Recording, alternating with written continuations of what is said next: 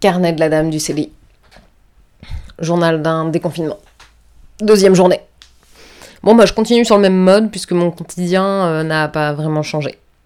Par contre, désormais, je sais que la liberté s'écrit sans attestation. C'est ça la véritable liberté. Pouvoir ne plus, ne plus devoir s'auto-autoriser à sortir.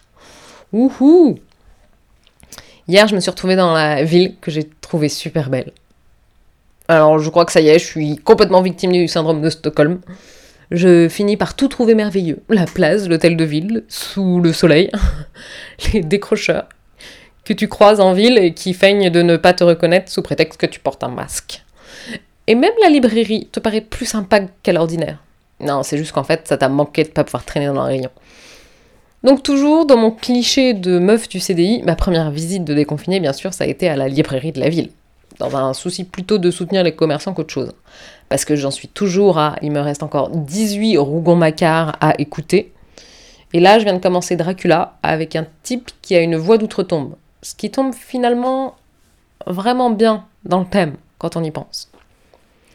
Donc comme prévu, il fait un froid de canard et il a plu toute la journée d'hier.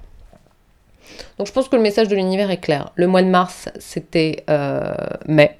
Donc le mois de mai, ce sera mars. Et il fallait pas déconner les mecs, hein. Fallait pas manger du pangolin non plus. Ce qui finalement est pas plus mal parce que après on va avoir la canicule qui s'approche à grands pas, juste après le grand hiver là qui nous revient dans la face. Et ça serait dommage que je n'ai aucune raison de me plaindre quand même. En bonne petite blanche gâtée que je suis, hein Mon cher et se demandait si toute cette histoire n'était pas une grande leçon d'humilité qu'on est en train de se prendre dans la face.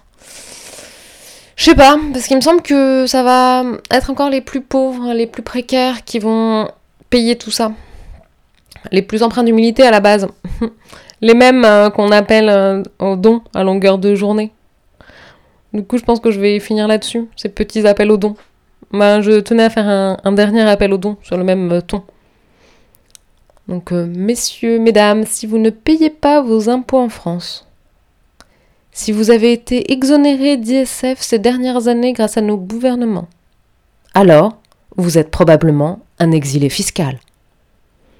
En cas de fièvre forte tout, ou quelles que soient vos douleurs, merci de ne pas venir encombrer l'hôpital public.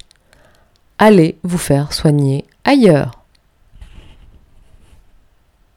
Ceci était un message sponsorisé par l'ensemble des Français qui payent ses impôts. Voilà. Donc euh, c'était tout pour aujourd'hui. À vous les studios.